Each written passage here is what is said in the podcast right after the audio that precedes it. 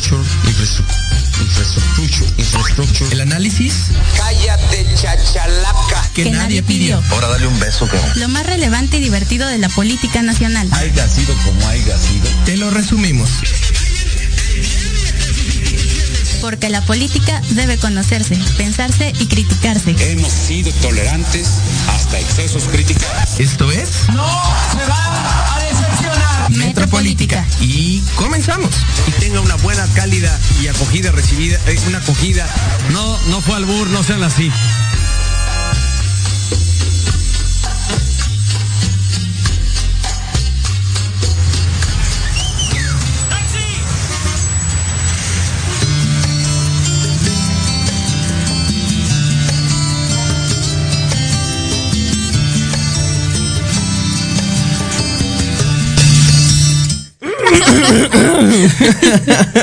y comenzamos. Bienvenidos. Esto es Metropolítica, el programa que está muy, muy emocionado porque ya no van a ver eh, corridas de toro de la Ciudad de México. Aplauso. A veces nuestro cuerpo legislativo sí hace bien las cosas.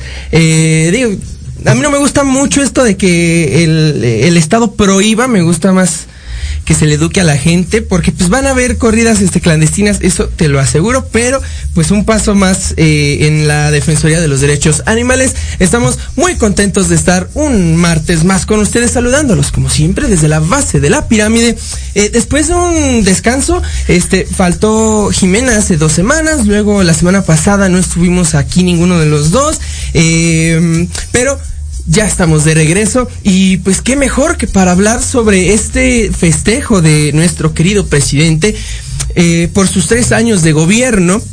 eh, se conglomeró muchísima gente en el Zócalo, muy feliz, muy fúrica, para celebrar el triunfo de la cuarta transformación. Y bueno, para hablar sobre este tema, cuento como siempre con mi hermana Jimena Roche. ¿Cómo estás, corazón? Muy bien, corazón. Muy buenas noches a todas y a todos. Ya se extrañaba estar por aquí. Ahora sí, espero que nos hayan extrañado también ustedes. Ay, yo no los extraño. Ah, yo sí. Yo sí, yo sí soy alguien que, que recibe y da mucho amor también. es que tú faltaste dos semanas. Sí, sí se hizo, se hizo eterno esto.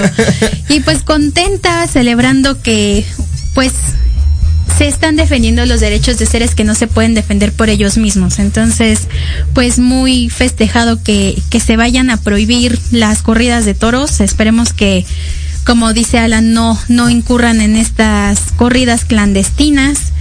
Que seguramente va a ser así porque creo que hay muchas personas fanáticas de la masacre de animales Está brava, tío. Y de situaciones que pues no deberían ser. Que sea normal no significa que sea correcto, siempre hay que recordar eso. Contenta porque ya se viene este mes de diciembre que es uno de mis meses favoritos por la Navidad, por el fin de año, se cierran muchas cosas. El aguinaldo. Bueno, Ojalá. Ojalá, Este, ojalá. Hacemos un atento llamado a Proyecto Radio MX para que nos depositen algo, por el amor de Dios. Les damos todo el rating del mundo. Y nada más nos dejan a Santa Claus. No es posible. No, y ni siquiera nos van a dejar llevárnoslo. No, Ojalá. oja- ojalá. Ojalá, ojalá. Ojalá. Este, pero muchas gracias por estar de nuevo otra vez con, conmigo, Jime. Eh, Me extrañaste. yo sí te extrañé. A ti Ah, sí te extrañé, bueno. a ti sí Ah. te extrañé. Este, a los demás, no es que se vayan a la Prioridades. Persona importante, VIP. Este, saludos a tu mami que ya, este, ya se extrañaba también sus mensajes. Ay, sí. Hola señora, bonita noche. Eh, y bueno, comencemos, Jime, con, con este aniversario del el triunfo de la cuarta transformación.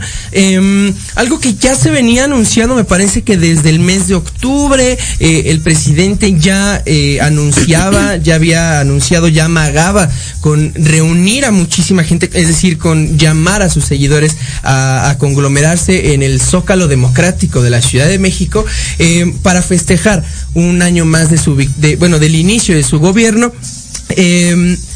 Cu- ¿qué, impresiones te, da, qué lectura inicial nos puedes dar?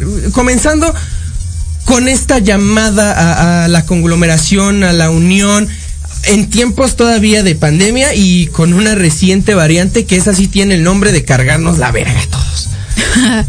Este, sí, creo que si no fuera por el panorama de pandemia y que seguramente de esos miles de asistentes al Zócalo Capitalino, creo que hubiera sido lo adecuado pues que llamara a sus seguidores más en este tiempo en donde se cuestiona mucho el trabajo de la 4T y se cuestiona más aún el el papel que tiene la oposición en el país y más por esta guerra interna que tienen varios partidos en cuanto a sus dirigencias, en cuanto a sus gobernantes, en cuanto a, bueno, gobernadores. Ya se vienen las elecciones de algunos estados del el, en el 2022, entonces se tenía que demostrar este poder de, de convocatoria que tiene no la cuarta transformación, no el partido de Morena, sino Andrés Manuel López Obrador, que sabemos que es un hombre que siempre va a jalar a las masas. Pero ojalá fuera el partido y ojalá fuera el proyecto de nación que tanto andan pregonando y que tanto están defendiendo, pero en realidad los seguidores son hacia Andrés Manuel, no hacia el proyecto como tal. Y, están basados en, en mucha fe. Es decir, eh, si, si tanta gente se reunió ah, en el Zócalo Democrático de la Ciudad de México, bueno, fue también porque los, los acarrearon, pero... Eh... no, o sea, sí vamos a hablar del acarreo, pero no creo que haya sido acarreo masivo como en otras épocas y con otros partidos. Si bien obviamente había que ir por, por trabajo o por X o Y motivo, yo no creo que haya, se haya llenado por acarreo. Se llenaron espacios pero no se llenó en su totalidad por acarrear y eso es algo que yo siempre se lo voy a reconocer a AMLO que sabe cómo convocar a la gente. Y debería aprovecharlo, debería aprovechar todavía esta esperanza que la gente tiene en él, pero únicamente sabe dar discursos no sabe administrar el país. Sí, no sabe dar resultados. Esa es la cuestión. Eh, digo, ya ahorita, eh, después de la primera pausa, pues regresaremos abordando los temas específicos que eh, planteó Andrés Manuel en su discurso. Un discurso muy bonito que a mí me gustó mucho, la verdad. pero que, pues, como te digo, se basa en fe no en resultados. me, recuerdo haber visto por ahí unas imágenes de, de, Latinus, donde se le preguntaba a, personas que pues ¿Qué, logros estaban celebrando o qué, le parecía bueno de, este gobierno, pues las personas sin, sin, tener una respuesta clara, ¿no? Ahí, pues básicamente lo que conglomeró a la gente, haya sido acarreo o no acarreo, fue esperanza, fue fe y fue... Eh, AMLOFest. Eh, un AMLOFest, porque inclusive, inclusive hubo ahí su grupito musical, o bueno, sus grupos musicales, este, muchos invitados, eh, obviamente todo su, su, su gabinete. Eh, inclusive con una presencia bastante peculiar, que fue la de la expresidenta brasileña, Dilma Rousseff, que yo, yo no la vi en su discurso y la neta no me lo esperaba, no entiendo por qué carambas le invitaron. Se entiende, yo creo que el contexto político y hacia dónde quiere mirar eh, AMLO, que es hacia Brasil, que fue justamente cuando hubo esta cumbre de países latinoamericanos que pues evidentemente hace falta un acercamiento con esta parte. con la potencia número uno de, América Latina. Sí, entonces creo que por ahí va un poquito también para ir midiendo. Obviamente ella es expresidenta, pero aún así sigue también teniendo un gran aprobación y grandes seguidores eh, del lado brasileño. Entonces creo que estaba convocando también a la parte empresarial, a la parte económica de Brasil. ¿Irresponsable o muy mm, esperanzador el llamado a la conglomeración en el Zócalo, Jimé. Eh, lo, ves como, como un acto de responsabilidad por parte del presidente que, repito, en tiempos de pandemia y con una nueva variante del coronavirus, se haya llamado a que a, llenar el Zócalo o lo ves como algo necesario porque él lo planteaba así, ¿no? Como, como, como una necesidad ya de unirnos, ya de ir regresando a cierta normalidad, que bueno, días antes fue el pinche Flow Fest, entonces creo que ya estamos regresando a una normalidad desde hace tiempo, pero ¿cómo, ves este? pues necesidad son los medicamentos, necesidad son las camas de hospitales, necesidad son las vacunas, pero dar un discurso frente a miles de personas creo que podía esperar, eh, no tenemos a Angela Merkel dando su último discurso como canciller de Alemania con miles de personas que también tienen su aprobación. Entonces no creo que haya sido oportuno, no fue pertinente y el mensaje que dio fue los que asistan no se van a contagiar. Entonces eso nada te garantiza. A un vacunado puedes volver a reincidir en, en tener el virus o contagiarte. Entonces lo que siempre he dicho al presidente como que no le entra o no le cae el 20 de lo que significa esta pandemia. Entonces... pues. Recordando, recordando las palabras de, López Gatel, pues recordemos que, Andrés Manuel no es una fuerza de contagio, sino, sino una fuerza moral, ¿no? Y eso es lo que plantea, que esa fuerza moral y no de contagio, pues se transmita a todos sus feligreses y pues digo, vimos cómo estaba atascado el zócalo eh, sin sana distancia, eh, el uso del cubrebocas era completamente opcional y digo, no creo que hayan estado dando este gel antibacterial. eh, Ni que se hayan hecho pruebas rápidas. Eh, ah, ni de pedo, ni de pedo. Eh, pero bueno, regresaremos en unos instantes para ya tocar eh, punto por punto o los puntos más importantes de este discurso, de este informe eh, dado por el presidente. ¿Cómo está México a tres años de iniciado el gobierno de Andrés Manuel López Obrador? Regresamos.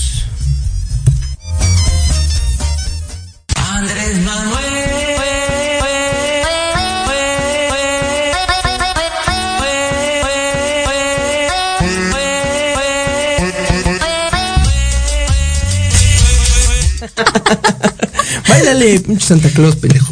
Este, y regresamos. Estamos de vuelta aquí en Metropolítica con nuestro querido eh, amigo eh, Santa Claus. Mm, que parece doctor Simi. Pero es que no le has visto la carita. Ay, sí es cierto. Sí es cierto, sí se parece. Em, saludos al doctor Optimista donde sea que se encuentre. Em, de regreso, Jimena, y pues ya hay que platicar un poquito de, de lo que se dijo en, en este festejo, eh, los temas que se abordaron. No sé por dónde quisieras comenzar. Digo, tenemos seguridad, tenemos salud. eh, me parece que, digo, podemos regresar o continuar con esta tónica de, pues, la irresponsabilidad de, haber eh, llamado a la conglomeración masiva de gente en el Zócalo. Y pues, en materia de salud, digo, eh, como siempre, Andrés Manuel lo primero que dijo, a lo que le dio mayor importancia fue que pues si el sistema de salud eh, mexicano se encuentra en el estado en el que se encuentra actualmente, pues es en gran medida por el, el- estado en el que se lo entregaron los gobiernos anteriores y pues obviamente se responsabilizó por los medicamentos, pero que van en, están tratando de solucionarlo.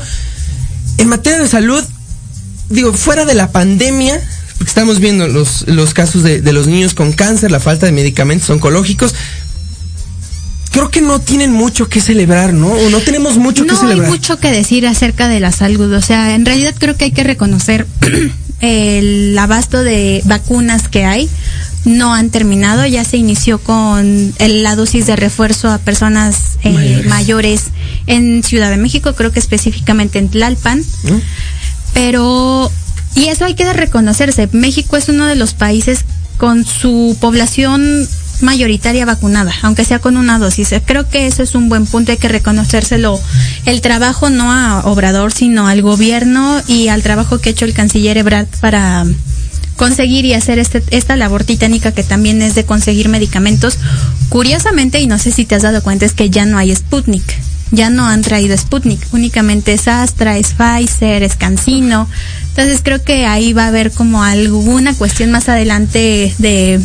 Pero bueno, es que yo veo como que el panorama Sí, sí, sí. referente Y con estas a- últimas este, reuniones de, Sí, de México con sí, Estados Sí, Unidos. entonces yo creo que por ahí hubo algún tipo de, de acuerdo De acuerdo. político. Entonces, pues bueno, ¿qué más se puede hablar de o qué no se puede hablar de la salud? No se puede decir en realidad nada. Creo que hemos tenido un sistema de salud deficiente y que nunca se le ha dado la importancia que tiene un, sistema de salud fuerte. Sin embargo, también volvemos a lo mismo. En temas de pandemia supieron reaccionar habilitando hospitales emergentes, habilitando centros en otros estados de la República. Entonces creo que hicieron lo que pudieron con lo que tuvieron. Y un poco más de lo que algunos países latinoamericanos pudieron hacer.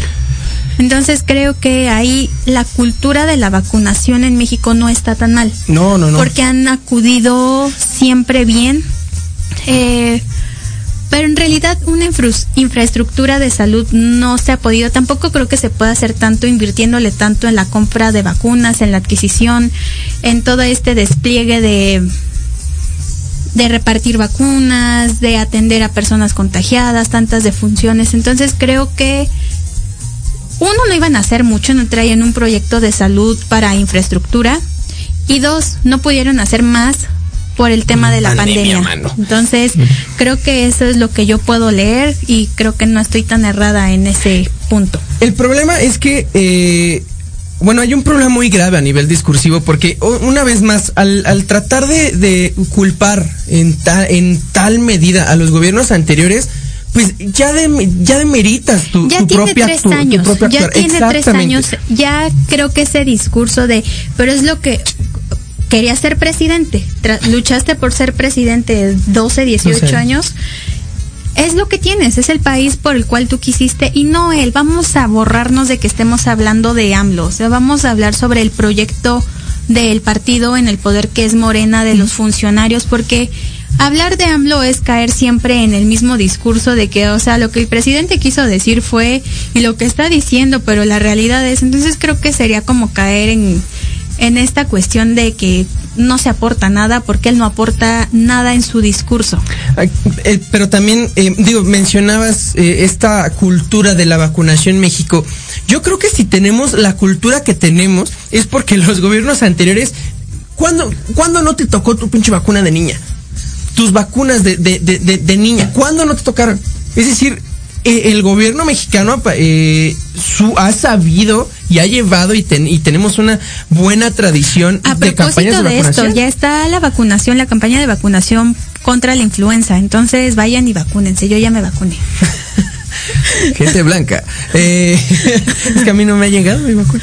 Tienes que ir a tu centro de salud. Ay, no, yo ni tengo seguro. Eh, No tienes, o sea, de verdad, o sea, te ponen como no derecho habiente y de ah, todos modos te, ¿sí? pon- te aplican la vacuna. Ah, bueno, sí. entonces, este, bueno, saliendo de aquí. Eh, Llévalo a Liz para que se vacune. Si tenemos la cultura que tenemos es pues, por, por el actuar de gobiernos anteriores y también si no tenemos la infraestructura, la infraestructura que tenemos es porque de- decidieron derrocar al, al Seguro Popular, imponer el INSABI y al INSABI que, cuando lo, lo- presentaron no tenían un buen proyecto. Es decir, pues, y es como dices, ya van tres años, es decir, ya, ya son tres años donde si bien la pandemia mano no te deja hacer tanto, ya deberías de tener un poquito avanzado ese Instituto de Salud para el Bienestar, ¿no?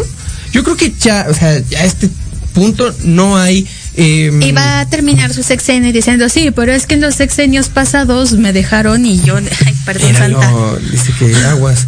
Este, y va a seguir siendo esa línea que él va a decir, pero es que yo, ¿para qué quieres ser presidente si no sabes administrar el país? ¿Y en qué eh, otro rubro eh, dice exactamente lo mismo? Pues en el rubro de seguridad, ¿no? Eh, la seguridad, como, como bien sabemos, pues está en, en, en puntos récords. Si seguimos en esta misma tónica, pues el sexenio de Andrés Manuel va a terminar siendo más violento que, el, que los sexenios de Peña Nieto y de Calderón juntos.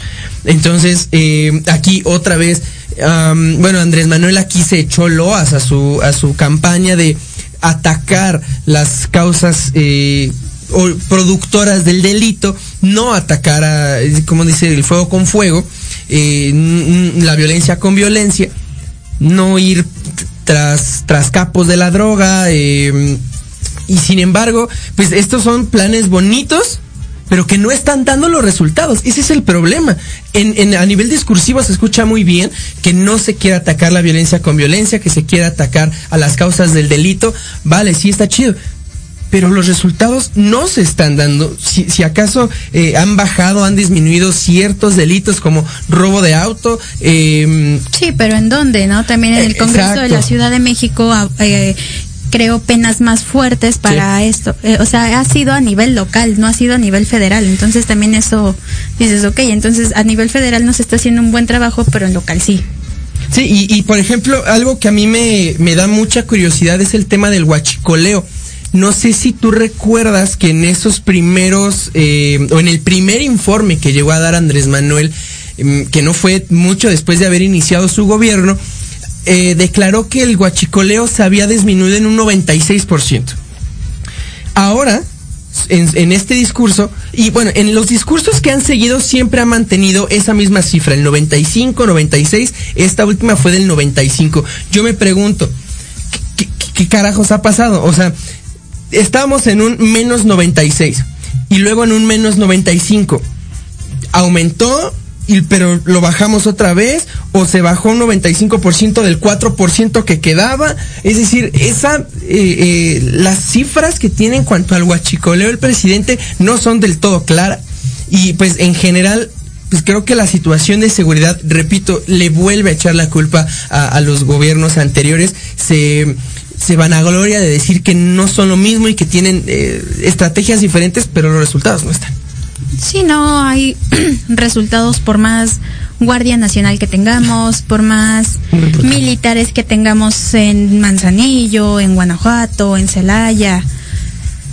No sé qué tanto tenga que ver con su estrategia, que yo no creo que tenga una buena estrategia, pero también cuánto les permitan trabajar a nivel local. O sea, vuelvo yo a lo mismo. Creo que más allá del tema de Obrador y del discurso y de las cuestiones que tenga, no sé qué tan buen trabajo se tenga a nivel local, porque él puede disponer toda la Guardia Nacional para Sinaloa, por ejemplo, pero si a nivel local no les permiten trabajar, entonces creo que ahorita se están notando más estas fricciones entre ¿Gobernadores? que entre gobernadores, entre la Guardia Nacional, entre los mismos militares, ahora entra Sedena, ahora entra la Marina, entonces creo que son estas fricciones dentro de estos grupos que permit, que no permiten más bien el trabajo adecuado. Tenemos aquí en Ciudad de México blindar Álvaro Obregón, blindar Benito Juárez, Coyoacán, pero de repente tratan de entrar a Gustavo Madero de Azcapotzalco y no permiten que, el- que entren. Entonces, y lo volteamos.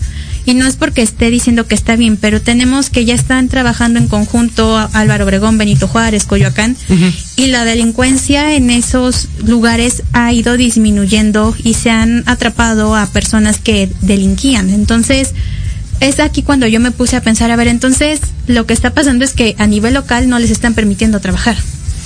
Ahora que mencionas esto de la- los militares, la Guardia Nacional, pues ya tenemos, ya llevamos varias semanas después de esto de, del, decretazo, de con la, con esta llamada militarización del país.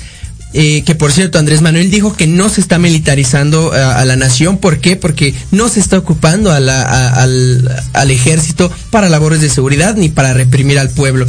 Eh, sin embargo, pues eh, lo dice con mucho orgullo que la Guardia Nacional ya cuenta con 100 mil elementos, que hay 27 cuarteles desplegados en toda la nación. Y pues en estas últimas semanas que pues no has podido estar con nosotros, pues yo he tenido como esa pregunta pues, queriendo o queriéndote hacer esta pregunta. ¿Crees que existe militarización? ¿Crees que se está llevando a cabo la militarización del país? Miren, hoy voy a ser sumamente neutral. Yo no creo que se esté militarizando al país. Yo creo que se está tratando de blindar ciertos sectores que ya urgía porque se estaban desangrando por la delincuencia.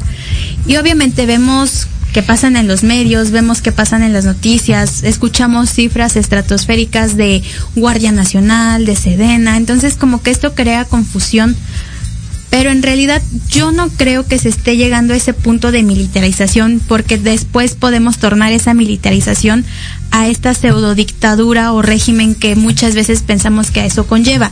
Entonces yo no creo, pero tampoco creo que estén haciendo su trabajo los... ¿Por qué? Porque no están capacitados. Muchas veces son civiles que llegan a la mayoría de edad y no saben en qué trabajar y qué haces, pues antes se metían a la policía, ahora se meten a la guardia, eh, ingresan a la Guardia Nacional.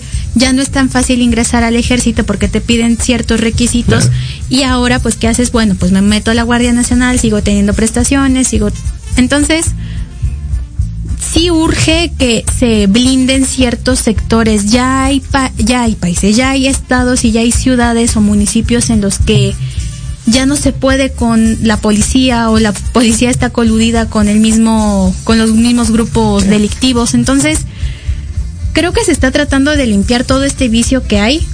Sin embargo, no están dando los resultados esperados. ¿Por qué? Porque creo que ahí sí hay demasiados años en donde estos grupos estuvieron delinquiendo, se les abrieron las puertas cuando retiran a toda esta policía federal que ya no funcionaba, llega la Guardia Nacional, llegan los militares, entonces entre que hacen ciertos acuerdos que sabemos que existen, que son evidentes, pero aquí en Ciudad de México en realidad creo que no se ve esta Guardia Nacional.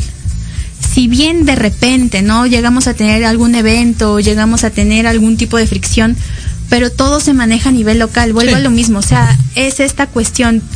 Yo viajé a Aguascalientes hace un mes, Más o menos. más o menos, y en toda la autopista había guardia nacional en las en las eh, gasolineras, Ah, pero yo soy preguntona. Me acerqué al del Oxxo donde bajamos y le dije, oye, ¿qué onda? No, pues es que asaltan mucho y la verdad es que han disminuido porque está la Guardia Nacional aquí. Ok, ¿da ¿hay resultados? Sí.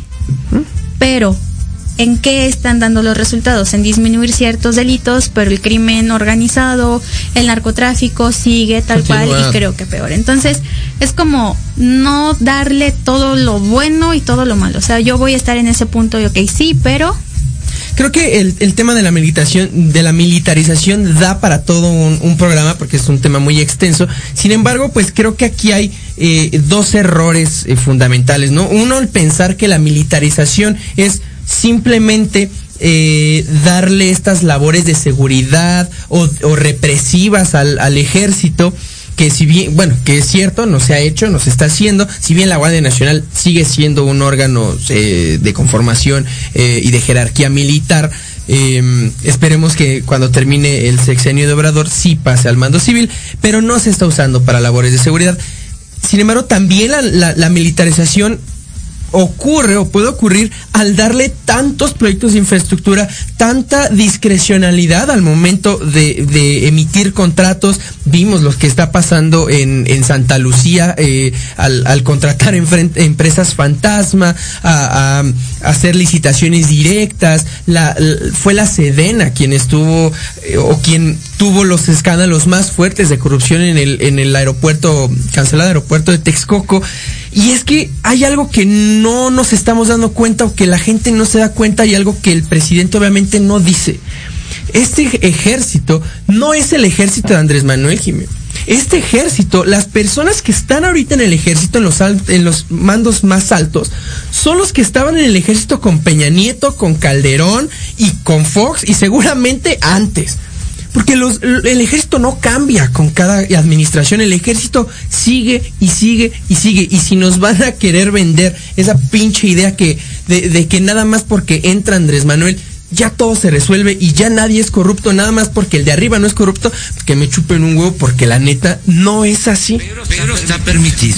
Ah, eso sí. Ah, que, que, que me chupen un huevo. oh, Bueno, conti- continuemos. em, Jime, pues también está el, el asunto de, de la educación, em, Andrés Manuel, y, y, bueno, hablando de esto, del, de- hablando del CONACID, de la investigación, Del CIDE. CIDE, eh, muchos, muchos problemas. eh, obviamente refrenda Andrés Manuel su compromiso por eh, ampliar el alcance y la calidad de la educación, eh, por incluir nuevas materias eh, en, la, en la educación básica, bueno, pública básica, y Bueno, pero tenemos ya también eh, en contraparte pues estos problemas, ¿no? Eh, el CONACID, eh, el- el- la falta de apoyos a los investigadores, que obviamente no todos son este por unos angelitos, y también la cuestión del CIDE. Eh, en, en cuanto a la educación, ¿cómo ves el panorama? Digo, somos hijos de, de maestras.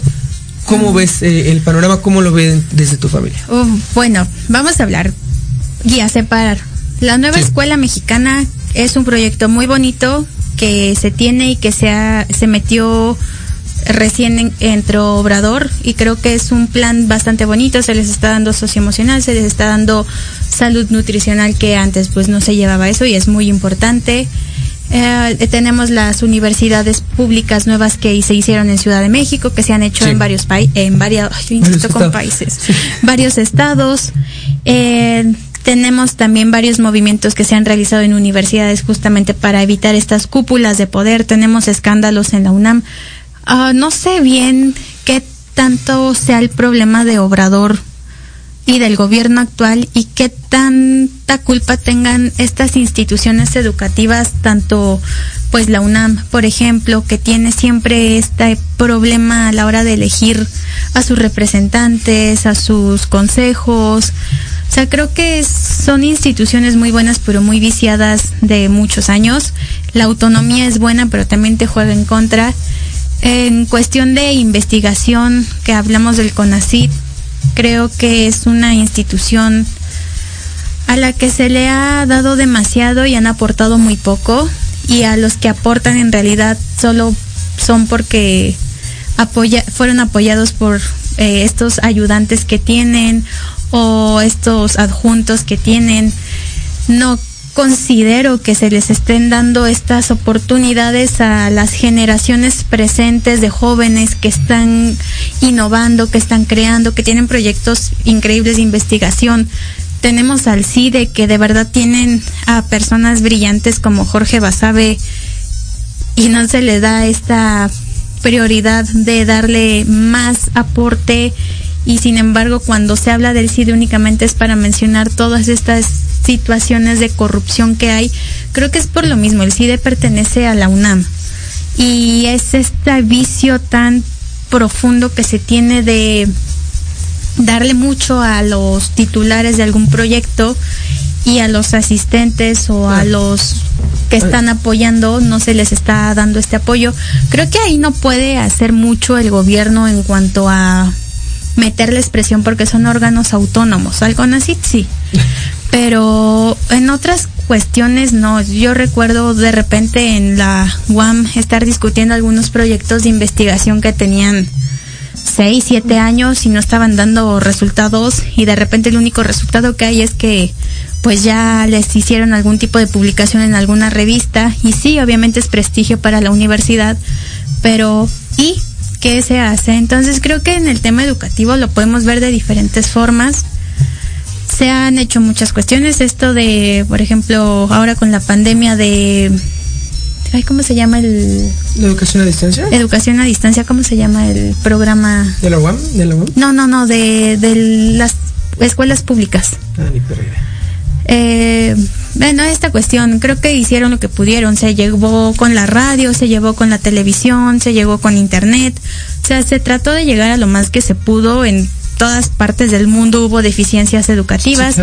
Lo preocupante es que yo aquí pregunto, si ya teníamos un déficit educativo de 170 años, ¿qué espera? Y no es por cuestión de las maestras, no es por cuestión de los papás, no es cuestión de los alumnos.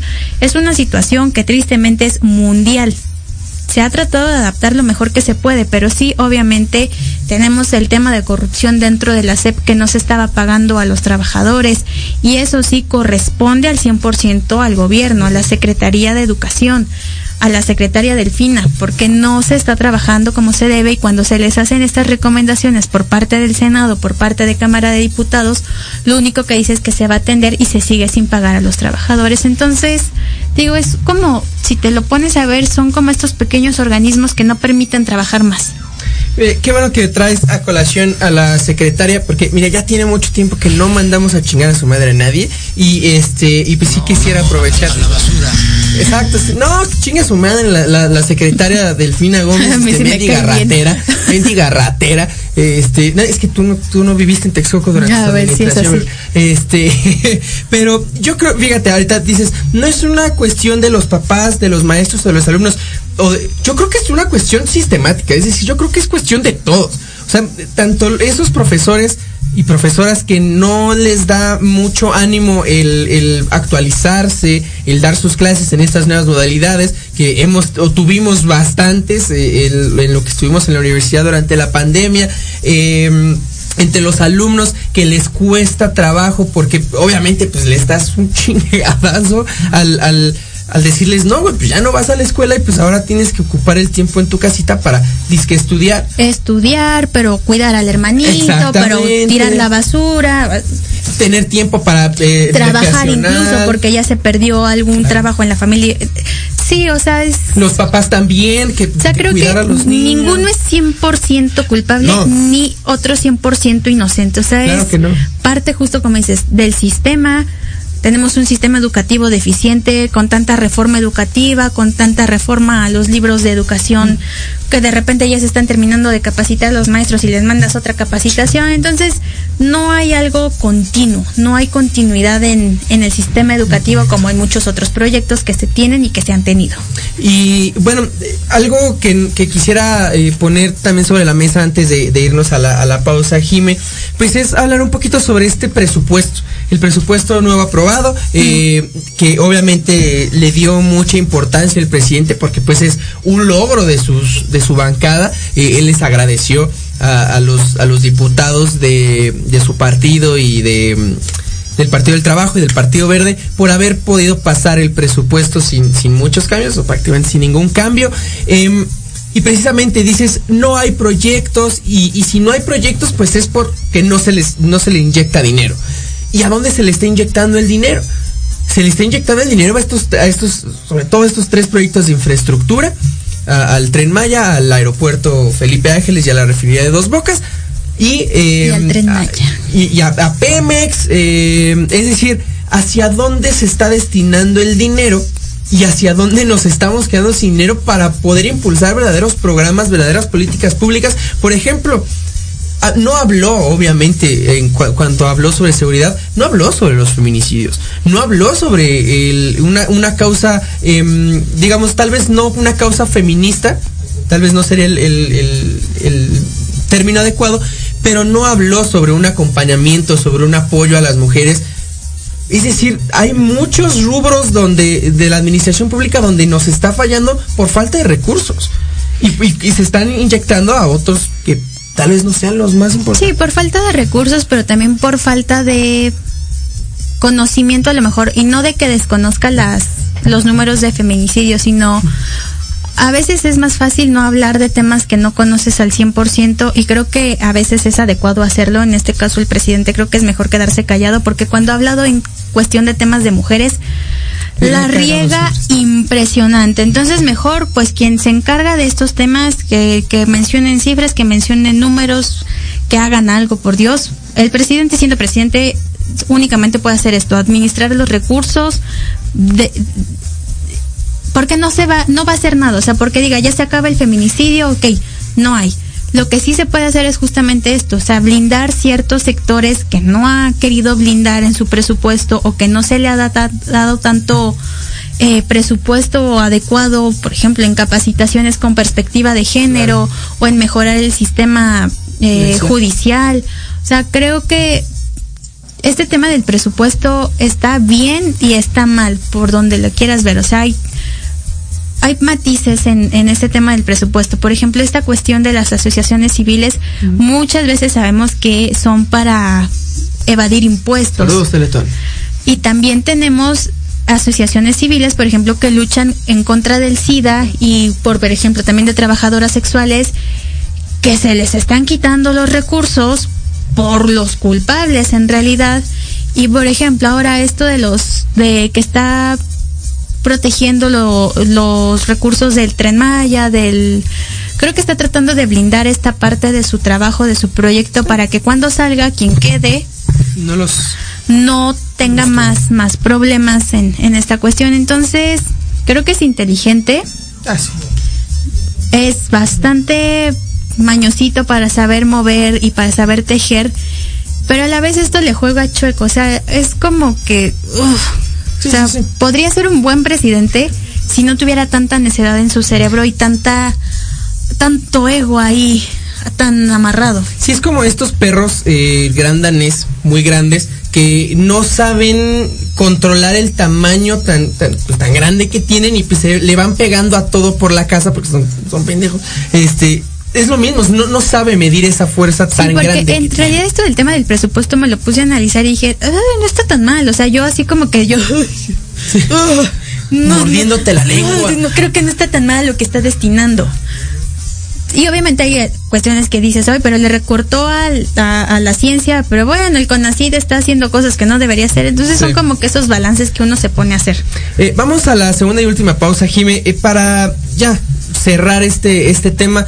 Pues planteando en dó- dónde se encuentra Andrés Manuel, eh, cómo, cómo, qué tan fuerte está y sobre todo también si es importante medir la popularidad de un presidente y al contrastarlo con los resultados. Regresamos.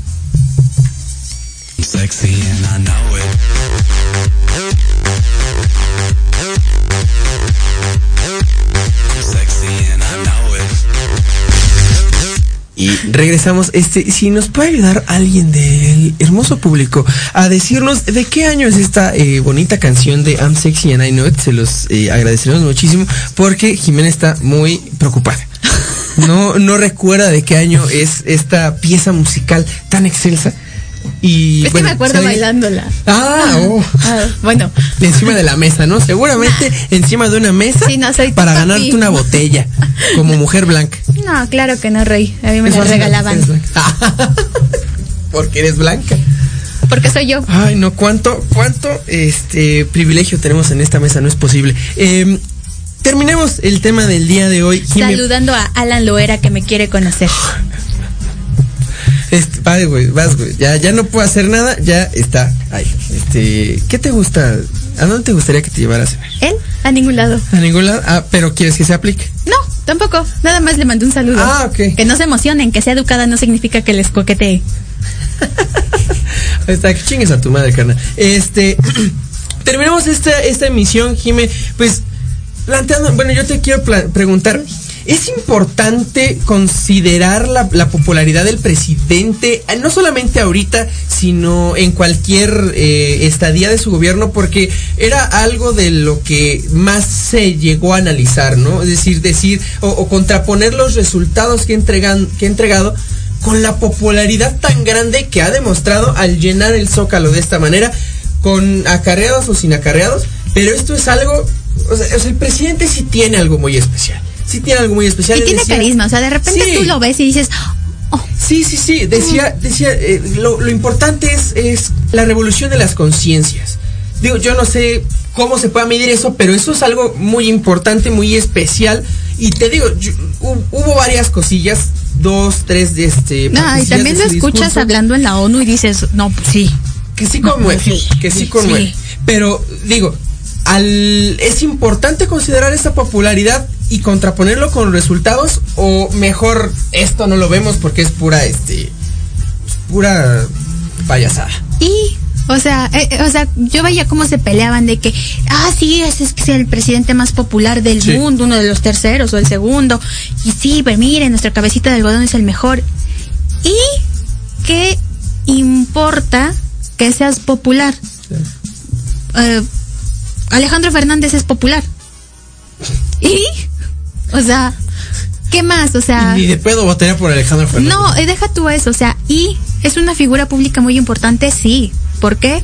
Porque tiene muchos seguidores. Y, El mejor político que ha dado México en los últimos años. y, o sea, no hay más. No puede volver a ser presidente, afortunadamente. ¿Qué va a pasar cuando él deje la presidencia? ¿A qué aspira? Ya fue como la cumbre de lo que él, a lo que él aspiraba. Y, o sea, ojalá que dijeran, el partido Morena es el más popular en Claro. cuestión de resultados y a nivel mundial o, o es un, eh, creó un presidente en América Latina. ¿Y qué les importa a todos los miles de militantes y simpatizantes que el presidente sea el más popular? Ni va a bajar la delincuencia, ni van a disminuir el precio de, del dólar, por ejemplo, ni va la inflación. ni va a bajar la inflación, ni el sistema educativo va a mejorar de la noche a la mañana, ni se va a desaparecer el COVID, o sea, la corrupción es sistemática, esté él o no esté. Entonces, ¿y qué les importa tener un presidente popular? Qué padre decir, después de 60 años tuvimos a una canciller como fue en el caso de Alemania, con resultados que impulsó a Alemania en muchísimos sentidos, social, económico, que creó un proyecto de nación, eh, hablando ahora, ¿no? Movimiento Regeneración Nacional, que en realidad creó un precedente de movimiento que regeneró a la nación. Eso estaría súper padre. Y que la oposición dijera, ok, va, somos oposición, pero respetamos lo que está haciendo. Apoyamos, construimos. ¿Y qué les importa si el presidente es popular o no popular. Tenemos presidentes populares en su momento, como lo fue Bolsonaro, que ahora están llevando a la que pero Trump todavía luchaba por por, por Estados Unidos Trump sigue siendo muy y, popular. y todavía eh, creó precedentes y reformas Sí. y tuvo muchísimo apoyo y cambió muchas partes que sí estaban mal de Estados Unidos. ¿Y qué les importa que tengamos un presidente popular que diga que primero los pobres, pero en realidad no está haciendo nada por estos pobres o a qué pobres se refiere? ¿No? ¿Cómo mides la pobreza también? ¿Cómo mides el desempleo? ¿Cómo mides estos índices de seguridad o de inseguridad si no conoces a tu misma gente? Si crees que lo que pasa y que todo está bien es dentro de Palacio Nacional. Andrés Manuel López Obrador ganó porque recorrió a pie y a como pudo todos los rincones del país. Era para que se diera cuenta qué se necesita en cada estado. ¿Y qué importa ahora tener un presidente popular con mucho apoyo si cuando deje el cargo va a dejar un partido quebrado porque no sabe decidir si quiere a Sheinbaum, si quiere a Ebrard, si quiere a Monreal, si no sabe poner orden dentro de su misma gente? Porque él dice que ya no pertenece a, a este partido, que ahora es el presidente. Caray, fuiste su líder en su momento. Apóyalos para que tengan un proyecto de nación que te respalde cuando salgas de la presidencia. Tienes menos de tres años para hacerlo y no haces nada.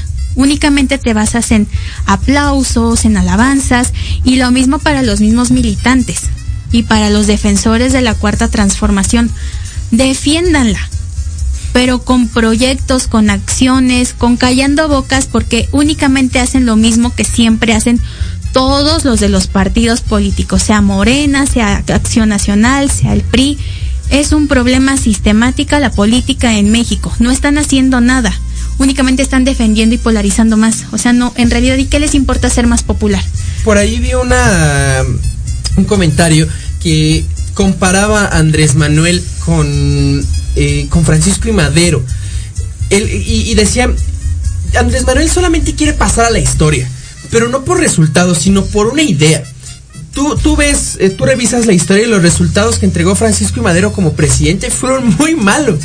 Digo, esos resultados tan malos fueron los que llevaron a que lo asesinaran al año Y y somos medio de su- Vasconcelos y no llegó a la presidencia. Exactamente. Entonces, no se trata de resultados, no se trata de, de- de entregar eh, las, el mejor país a- a- para el futuro. Se trata de, de alabarse a él. Yo creo que si él se alcanzara, si él tuviera dos costillitas menos, la neta, o sea, él sí, él sí se bajaba y se auto, autofelaba a, a sí mismo porque es lo único que le importa.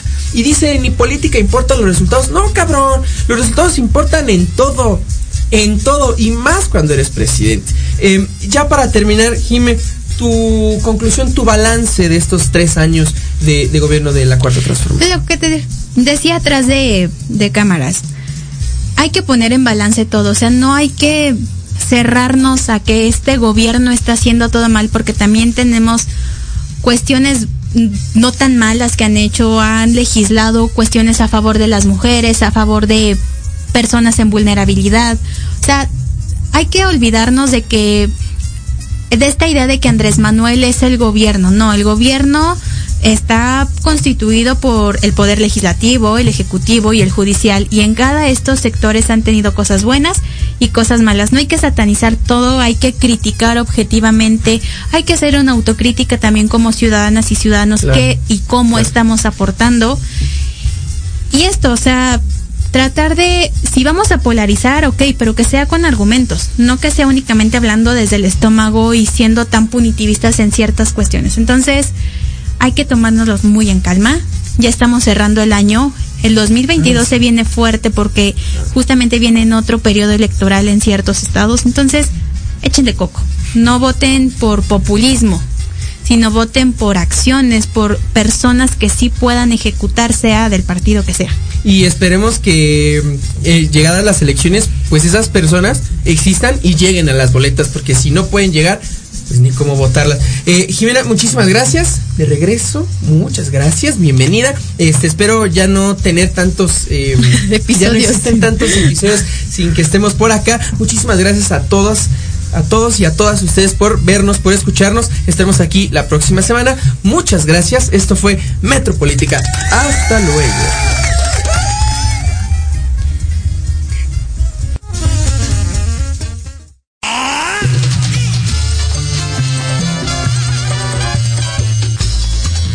Acabaron todo? Hasta aquí ha llegado Metropolítica. No, no fue albur, no sean así. El análisis Que nadie pidió. Ya sé que no. Nos escuchamos la próxima semana en punto de las 8 de la noche. Solo aquí En Proyecto Radio MX, con sentido social. Se acabaron los privilegios.